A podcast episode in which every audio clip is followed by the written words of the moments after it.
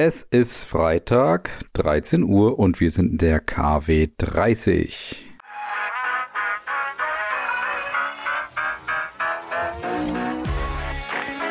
Brand Trust Talks Weekly, der inspirierendste Wochenrückblick aus Markenperspektive.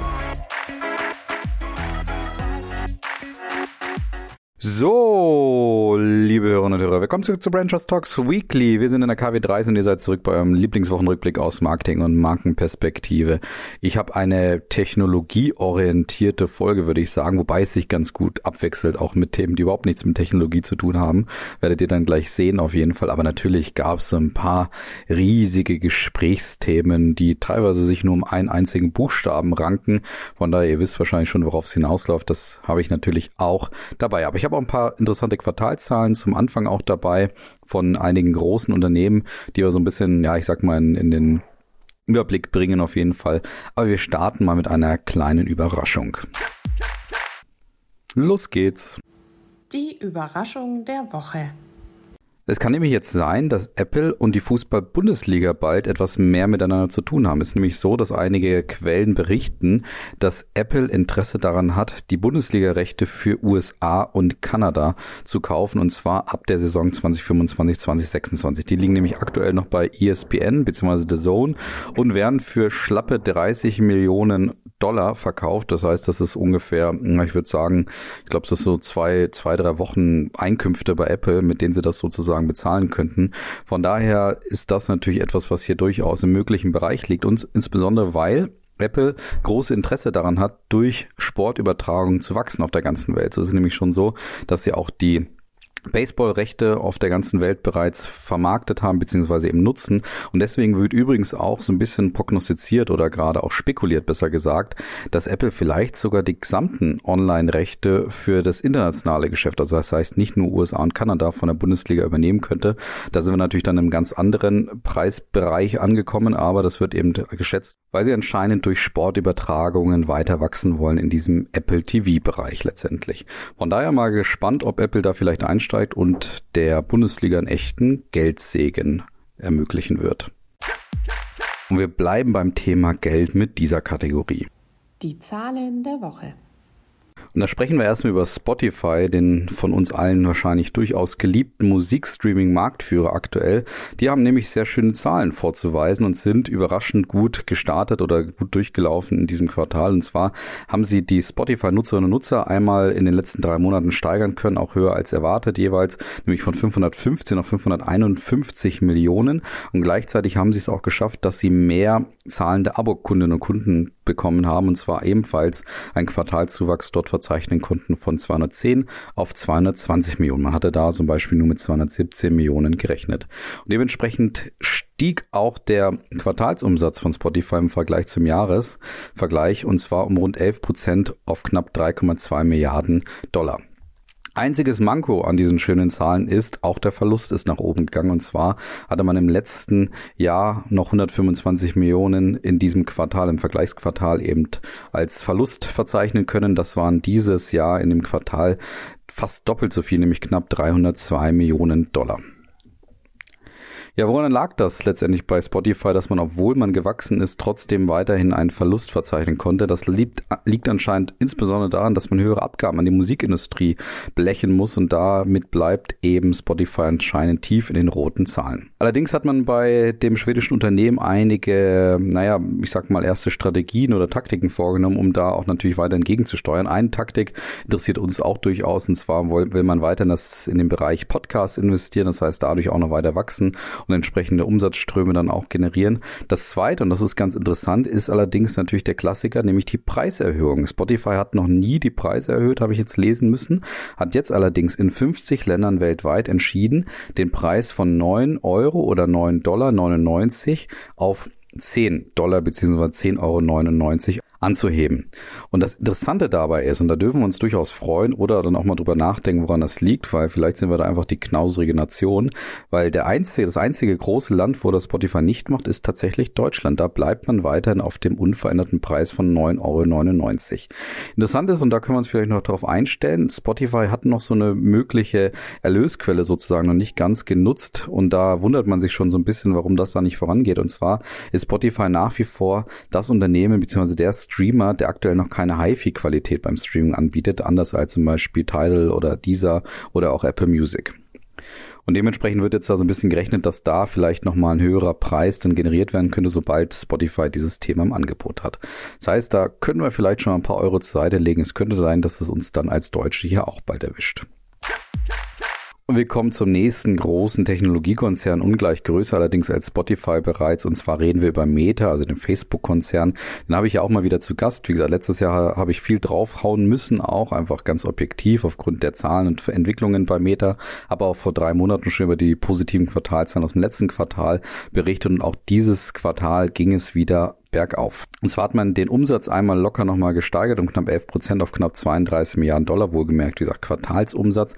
Und auch der Gewinn ist nach oben gegangen um 16 Prozent, nämlich auf knapp 8 Milliarden Dollar. Das heißt, man hat diesen positiven Trend, den ich schon im letzten Quartal dargestellt habe, den hat man nochmal steigern können. Und das hat vor allen Dingen auch die Analystenerwartungen nochmal übertroffen, weswegen es natürlich auch an der Börse richtig abging, was Facebook für Meta auch angeht. Und das Spannende ist auch, dass die Nutzerinnenzahlen und Nutzerzahlen nach wie vor nach oben gehen. Das ist auch interessant. Und zwar hat man bei Facebook wohlgemerkt, also 2,064 Milliarden tägliche aktive Nutzer noch zählen konnte und das sind nochmal ja mehr als im letzten Quartal, wo es nämlich nur 2,037 Milliarden Nutzerinnen und Nutzer waren. Und eine weitere Zahl liefert Meta natürlich auch sehr gerne, und zwar die Zahl, wie viele Nutzer und Nutzer denn täglich auf die gesamten Apps des Konzerns, also Instagram und auch WhatsApp und eben dann Facebook, wie viele darauf denn täglich auch zurückgreifen. Das sind auch nochmal gesteigerte Nutzer und Nutzer gewesen, nämlich 3,07 Milliarden Nutzer in diesem Quartal. Das waren letztes Quartal nochmal 50 Millionen weniger. Interessant ist aber ähnlich wie bei Spotify, es gibt da auch noch so eine Schattenseite, was die Zahlen angeht, nämlich nach wie vor das Thema der Reality Labs. Das ist nämlich die Sparte, wo es um das ganze Thema Metaverse geht und das ist ja die zentrale Investitionsidee von Mark Zuckerberg und da musste man wirklich horrende Zahlen präsentieren, einmal mehr und zwar ist dort einerseits der Verlust nochmal gestiegen auf fast 4 Milliarden Dollar und der Umsatz ist gleichzeitig gefallen von nämlich knapp 450 Millionen Dollar auf nur 200 176 Millionen Dollar. Das liegt unter anderem daran, dass man weniger VR-Brillen verkauft hat und nach wie vor letztendlich dort natürlich stark investiert wird in diesem Bereich. Und so hat man jetzt herausgerechnet, dass die operativen Verluste in diesem Bereich der Reality Lips man dort bereits 31 Milliarden Dollar investiert hat. Muss sagen, vielleicht eher mehr oder weniger für erstmal nichts gerade. Aber Mark Zuckerberg hat ganz klar auch bei dieser Telefonkonferenz zu den Quartalzahlen zu Protokoll gegeben, er bleibt da dabei. Das ist seine Wette in die Zukunft. Er weiß noch nicht genau, wann sie sich auszahlen wird, aber er ist sicher, dass sie sich auszahlen wird und er wird da weiterhin bei dem Thema bleiben. Also das mal ganz klarer Wille, den man auch daran sieht, wie viel Geld dort gerade versenkt wird. Und wir kommen zum nächsten großen Technologiekonzern und zwar sind wir bei Tesla. Auch die konnten einmal mehr wunderbare große Zahlen präsentieren, werden ja bekanntermaßen auch unter anderem von Elon Musk geführt und der schafft es bei Tesla jetzt wirklich, dass dieses Geschäftsmodell sich absolut rechnet. Und zwar haben sie einen neuen Rekordumsatz präsentieren dürfen und zwar einen Umsatz von 24,9 Milliarden US-Dollar im zweiten Quartal 2023. Und das ist einfach mal ein Umsatzplus von mehr als 47 Prozent im Vorjahresvergleich. Und das liegt unter anderem natürlich daran, dass man einfach mal im Vergleich zum Vorjahresquartal die Anzahl der verkauften Fahrzeuge ja fast verdoppeln konnte, nämlich von 400 oder auf 466.000 von letztes Jahr noch 255.000. Und auch der Gewinn geht nach oben bei Tesla, der lag nämlich jetzt dieses Jahr bei knapp 2,5 Milliarden US-Dollar in diesem Quartal. Das war auch mal wieder oder eine weitere Steigerung. Interessant wird's jetzt, worum es jetzt natürlich in der Zukunft noch geht, weil Tesla möchte ganz klar weiterhin investieren in das Thema autonomes Fahren, das ist ein ganz klarer Fokus, wie Tesla-Chef Elon Musk eben zu Protokoll gab. Und zweitens, und da wird es vielleicht dann auch mal ein bisschen gefährlich, gerade jetzt diese Woche wurde bekannt gegeben von einigen Automobilbauern, dass man in den USA ein Schnellladenetz aufbauen möchte, und zwar gemeinsam als Gruppe. Und dort haben sich dann unter anderem ein paar Branchengrößen zusammengebracht, und zwar General Motors, Stellantis, ja bekannt als Opel-Mutter, Honda, Hyundai, Kia und auch BMW und Mercedes, die das Ziel haben, die führende Infrastruktur für Schnellladestationen in den USA zu kreieren, um eben offensichtlich auch Tesla dort ganz klar auch unter Druck zu setzen. Ja, und wo wir gerade bei Elon Musk sind und waren, kommen wir natürlich weiter zu Elon Musk bei dem wahrscheinlich zentralen Thema dieser Woche. Und da starten wir mit dieser Kategorie weiter. Die Marketing-Themen der Woche. Ja, es war diese große Diskussion. Der Vogel wird abgeschossen. Ich glaube, das war die meist zitierteste Headline oder meistgeschriebenste Headline, egal ob bei LinkedIn oder in Zeitungen oder wo auch immer, wo es eben darum geht, dass der große Twitter-Vogel jetzt anscheinend Geschichte sein wird. Und was werden wir statt Twitter jetzt hören, ja einfach nur ein X. Das ist ja so ein bisschen der Lieblingsbuchstabe von Elon Musk und der hat jetzt entschieden, aus Twitter wird jetzt X und sonst nix und deswegen hat er auch direkt den Vogel beerdigt. Das haben wir alle mitbekommen. Also ganz große Diskussion natürlich in dieser Woche. Ja, was ist meine Meinung dazu? Ich glaube, ich muss nicht mal groß erklären, was er da alles jetzt gemacht hat, aber ich habe ein paar Positionen dazu. Und zwar, ehrlich gesagt muss ich sagen, diese Veränderung vom Vogel von Twitter Namen zu X ist jetzt inzwischen fast schon irrelevant. Natürlich muss man feststellen, das ist eine der eindrücklichsten Zerstörungen von Brand Equity. Man weiß natürlich, dass wir Twitter, das ist in unseren Sprachgebrauch reingegangen ne, als Thema Tweeten. Dann haben wir natürlich den Vogel als einen der zentralen Equity-Logos, die wir einfach kennen, die sich in unsere Köpfe auch eingebrannt haben etc. Deswegen ist es natürlich eine eindrückliche Zerstörung im ersten Moment von Brand oder von Markensymbolen und dementsprechend auch von Brand Equity auf den ersten Punkt. Aber warum ich sage, das ist jetzt schon irrelevant, Elon Musk hat die Marke auch schon vorher angefangen, in gewisser Weise zu zerstören oder zumindestens ja durchaus in etwas unruhiges Fahrwasser zu bringen, indem er natürlich die Werbekunden verprellt hat, das haben wir alle diskutiert und gehört. Er hat auch die Nutzerinnen und Nutzer verprellt, die große Fans natürlich von dem von der Plattform waren. Er hat der Positionierung widersprochen. Er hat ja, oder Twitter hatte ja vor Elon Musk stark auf das Thema Brand Safety auch gesetzt, beziehungsweise einfach das Thema Hate Speech und Fake News versucht einzudämmen. Und genau das hat er dann im Vergleich praktisch komplett rückgängig gemacht, hat gesagt, es muss eine freie Plattform sein, wo man eben das auch sagen darf, was man eben sozusagen auch denkt. Und er hat natürlich bekanntermaßen die Mitarbeiter nicht nur vergrault, sondern eben auch rausgeschmissen. Und dementsprechend, ja, dieser Aufschrei, den kann ich aus Markensicht natürlich, wie gesagt, nachvollziehen, habe ja eben gesagt, eindrückliche Zerstörung dieser Markensymbole. Aber es war irgendwie jetzt auch schon fast egal, muss man sagen. Und das Spannende ist jetzt trotzdem, was passiert. Und da muss man natürlich bei Elon Musk immer so ein bisschen Respekt auch haben. Man kennt diese schöpferische Zerstörung, die er bei einigen Bereichen auch schon vorgenommen hat, beziehungsweise auch diesen Willen und diese Vision, mit der er Sachen eben auch durchzieht. Man kennt Tesla, wo die deutschen Automobilbauer insbesondere ja jahrelang oder fast jahrzehntelang gelacht haben, haben über das unprofitable Geschäft etc. Und jetzt haben wir ja gerade eben gehört,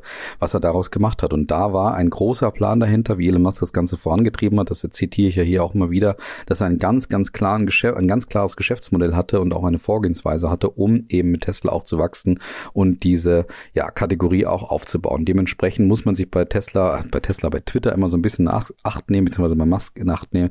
Wenn er was durchzieht, dann kann es schon etwas werden. Ja, und ist der Name jetzt so nicht sagen, wie er, wie er jetzt auch gemacht wird? Natürlich ist das so und das wird sicherlich beim SEO ein paar Probleme haben. Aber ganz ehrlich, braucht Elon Musk und X bzw. Twitter brauchen die wirklich jetzt noch irgendwie ein besonderes SEO da in dem Zuge? Brauchen die einen klaren Namen? Nee, wahrscheinlich nicht die Marke oder das, die Plattform ist bekannt. Sie wird auch weiterhin bekannt sein. Elon Musk wird auch erklären, worum es in diesem Thema oder was dort eben in Zukunft dann alles dort auch möglich sein wird. Von daher ist da ein deskriptiver Name oder ein anders sagender Name völlig irrelevant. Das kann eben auch X, Y oder Z heißen, völlig egal. Wir, wir kennen alle Twitter, wir kennen auch alle X. Wir werden auch in Zukunft sehen, worum es bei diesem Thema äh, gehen wird. Deswegen ist da ein deskriptiver Name, wie das oftmals ja Technologiekonzerne dann auch nutzen. Der ist jetzt am Anfang überhaupt nicht notwendig. Dementsprechend kann er dort einfach, ja, das anfangen, hier auch zu kreieren und dann auch zu schöpfen und mal gucken, wo er dann dabei rauskommt. Und das Thema X ist natürlich dann in dem Sinne ein sehr wachstumsfähiger Name, weil ja, er ist nichts sagen, dementsprechend kann es auch um alles sein. Ob das dann so nachvollziehbar ist und ob das so schlau ist strategisch, das kann ich noch nicht einschätzen und will ich auch nicht unbedingt einschätzen. Natürlich müssen Marken auch da starke Grenzen haben. Ich weiß nicht, ob es wirklich funktioniert, dass er X da zum neuen WeChat von der restlichen Welt außerhalb von China eben dann kreieren wird, ob das klappen wird. Da muss ich auch sagen, da wundert es mich so ein bisschen, dass man bisher bei Musk oftmals irgendwo irgendeine Art von Plan gesehen hat und diesen Plan kann ich aktuell nicht nachvollziehen, aber ich bleibe dabei. Wir müssen so ein bisschen Respekt haben vor dem, was er vielleicht dort auch tun wird. Und es kann natürlich funktionieren, weil wie gesagt, Elon Musk hat genug Geld und er hat genug Willen, um etwas umzusetzen. Von daher sind wir mal gespannt, was aus X wird. Und wir kommen ja zu einem durchaus Gegenteil vielleicht dieser ganzen Technologiemarken, die wir jetzt hier so stark auch hatten. Wir hatten jetzt, glaube ich, wirklich, wirklich alle Größen hier einmal. Und jetzt kommen wir einfach mal zu Birkenstock. Also da sind wir wirklich im Gegenteil sozusagen, wobei man auch da sagen muss, Birkenstock hat sich natürlich stark gemausert. Und das sieht man unter anderem daran, dass jetzt bekannt wurde in den letzten Wochen, dass Birkenstock wahrscheinlich an die Börse in den USA gebracht wird. Und das ist natürlich ein echter Meilenstein für das deutsche Unternehmen, das einfach ja nur diese, ja, wir kennt ja diese, diese Schuhe, diese Hausschuhe sozusagen gemacht haben, die man so vom Arzt insbesondere kannte, die dieses bekannte Fußbett natürlich auch kennzeichnen bzw. auszeichnen und die jetzt inzwischen es geschafft haben, zu einem echten Lifestyle-Produkt zu werden. Ja, Birkenstock ist definitiv so ein It-Piece geworden und deswegen wahrscheinlich auch verkauft worden, beziehungsweise hatte da eine gewisse Relevanz und Begehrlichkeit für ein Konsortium von L. Catterton und natürlich LVMH, die da zusammen sich geschlossen haben, um eben Birkenstock auch zu kaufen vor knapp äh, zwei Jahren und jetzt eben der die Entscheidung, dass man jetzt Birkenstock anscheinend an die Börse bringen wird. Wie ist das zu erklären? Ganz klar, eben einfach aufgrund des aktuellen Hypes, den Birkenstock hat. Wie gesagt, es sind It-Pieces geworden, es sind Lifestyle-Produkte geworden. Die Influencer, die Stars und Sternchen aus Hollywood tragen Birkenstock gerade mit Stolz. Und das ist natürlich ein klares Zeichen dafür, dass es einen aktuellen Hype gibt und dass das Thema wirklich weiter ein Trend ist. Und da hat es Birkenstock anscheinend auch geschafft, so aus diesem traditionellen Hausschuhgeschäft, den Lehrer- und Ärzteschuh dann zu einem It-Piece zu werden, was wie gesagt die Stars und Sternchen und alle, die es gerne werden wollen oder sich zumindest ein bisschen so verhalten oder glauben es zu sein, dass die das eben auch gerne tragen. Interessant ist aber dabei so ein bisschen die Zweischneidigkeit, nämlich die andere oder die Schattenseite sozusagen, auch die damit einhergeht, weil Birkenstock bzw. Al Ketterton, also der Investor, jetzt nämlich das Ziel verfolgt, Birkenstock nicht nur zu einer Hype-Marke, zu einer Trendmarke weiterhin auch zu erhalten, sondern vor allem zu einer Luxusmarke auszurichten. Und dazu kam jetzt oder wurde jetzt bekannt, dass Birkenstock 2000 Händlerinnen und Händler in Deutschland informiert hat, dass man weit, dass man ab jetzt nicht mehr diese Händlerinnen und Händler Händler mit Birkenstock-Schuhen ausstatten wird, einfach weil das Verkaufsumfeld eben nicht mehr passen würde. Und hinzu kam, dass es ziemlich starke Preisanstiege gab bei Birkenstock. Das heißt, man auch über das Pricing jetzt versucht, dort eben deutlich zu machen, Birkenstock ist eben nicht mehr die Allerweltsmarke oder die deutsche Traditionsmarke, sondern jetzt eine globale, internationale Luxusmarke. Und kann das funktionieren? Ich muss sagen, ja, weil aktuell, wie gesagt, der Trend und der Hype ganz klar dafür ist, dass Birkenstock da eine gewisse Nachhaltigkeit reinbekommt. Und ganz ehrlich, das, wie man jetzt vielleicht da so ein paar Leute verprellt aktuell, das ist vielleicht im Vergleich zu dem, was wachstumsmäßig auch möglich ist. Der asiatische Markt zum Beispiel ist kaum erschlossen für Birkenstock gerade, dass da wachstumsmäßig das vielleicht auf der anderen Seite ganz andere Erlösquellen auch kreiert, als das, sage ich mal, dieses tradierte Geschäft eben in Deutschland vielleicht auch kreieren könnte.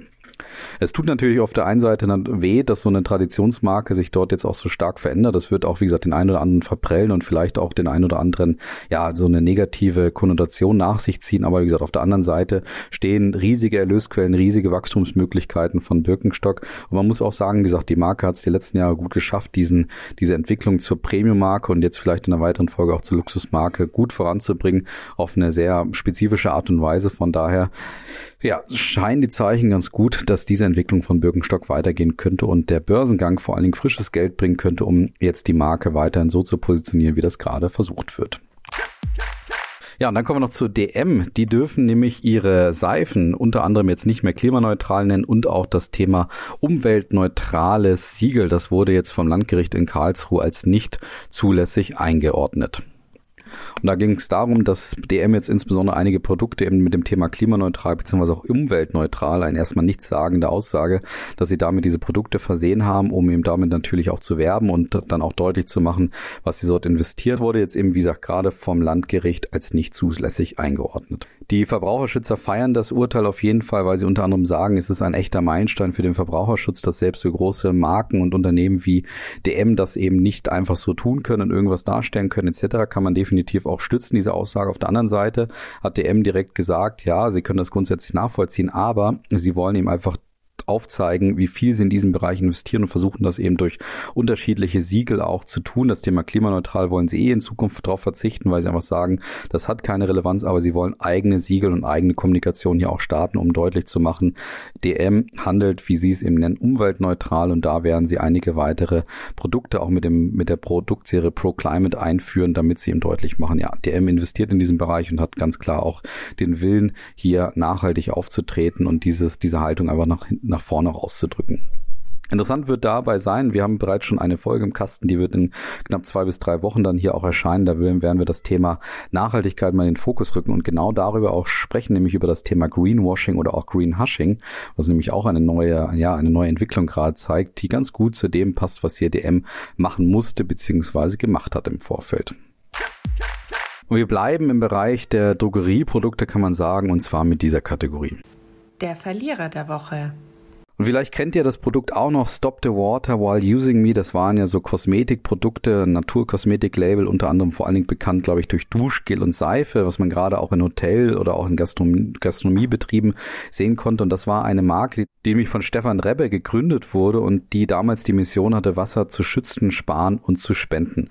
Und die wurde dann 2020 von Bayersdorf gekauft, nachdem ja, oder beziehungsweise ja auch Stefan Kolle dann gestorben war, mit dem Ziel, diese Marke dann noch weiterzuführen. Und interessant war, dass man diese Marke lange Zeit aufgebaut hatte, ohne auch ein Biss oder auch nur einen einzigen Cent in Werbung zu investieren. Und das war immer eine, eine ja, stolze Strategie, auf die auch Kolle Rebbe bzw. Stefan Kolle eben dann auch sehr stolz waren, dass man diese Marke eben ohne Werbung praktisch aufgebaut hatte. Und das war dann vielleicht auch das Spannende, warum Bayersdorf sie auch gekauft hat, hat dann aber auch gesagt, 2022, man möchte nochmal richtig durchstarten, man möchte jetzt auch investieren, damit diese Marke auch weiterhin groß bleibt, beziehungsweise noch größer wird, hat dann die renommierte Beratung Beratung bzw. Agentur David Martin gekauft, äh, Quatsch, beauftragt damit die das dann letztendlich auch hier nochmal ein bisschen weiter steigern können. Aber jetzt muss man feststellen, Bayersdorf hat jetzt entschieden, diese bekannte Marke einzustampfen. Und was ist das Problem? Unter anderem, dass man in dem Hotel- und Online-Geschäft nicht mehr nachhaltig wachsen können. Insbesondere das Online, nee, insbesondere das Hotelgeschäft hat natürlich einige Rückgänge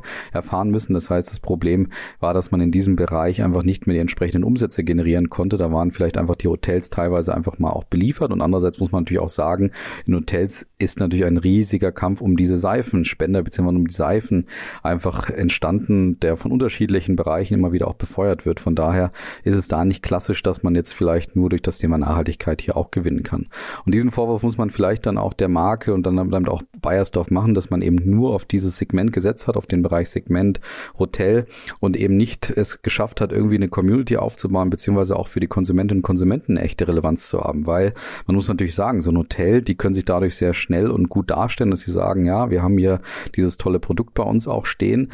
Ein, eine Privatperson hat vielleicht davon gar nicht so viel, wenn sie das bei sich im Badezimmer stehen haben. Klar, das kann man auch nochmal unterstreichen, dass man da vielleicht nachhaltig denkt, aber das ist vielleicht dann für eine Privatperson in dem Zuge, wenn man bei einem zu Hause ist, nicht mehr ganz so wichtig als, als wie bei einem Hotel in dem Sinne ist das vielleicht genau der Vorwurf, den man sich hier gefallen lassen muss, dass man es nicht geschafft hat, weitere Segmente erfolgreich aufzubauen. Auf jeden Fall schade, weil die Marke aus meiner Sicht schon so eine Marke war, die diese, ja, diese, diesen Kosmetiktrend da auch vorangetrieben hat, dass man auch in diesem Bereich insbesondere nachhaltiger und unterwegs sein kann.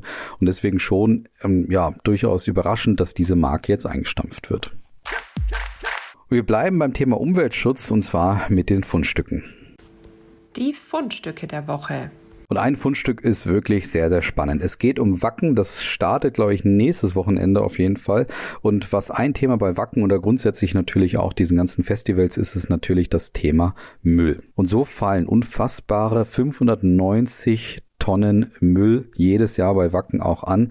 Und dementsprechend hat man sich bei Wacken natürlich genau überlegt, was können wir denn in diesem Bereich machen, weil man muss das Festival offensichtlich nachhaltiger auch aufsetzen, beziehungsweise möchte es auch machen. Und dementsprechend hat man sich eine Kampagne überlegt. Allerdings keine Allerweltskampagne, sondern eine Kampagne, die hochspezifisch ist. Und Herzstück dieser Aktion ist, dass es einen ersten sogenannten Trash-Metal-Song gibt, der heißt nämlich Reduce, Reuse und Recycle.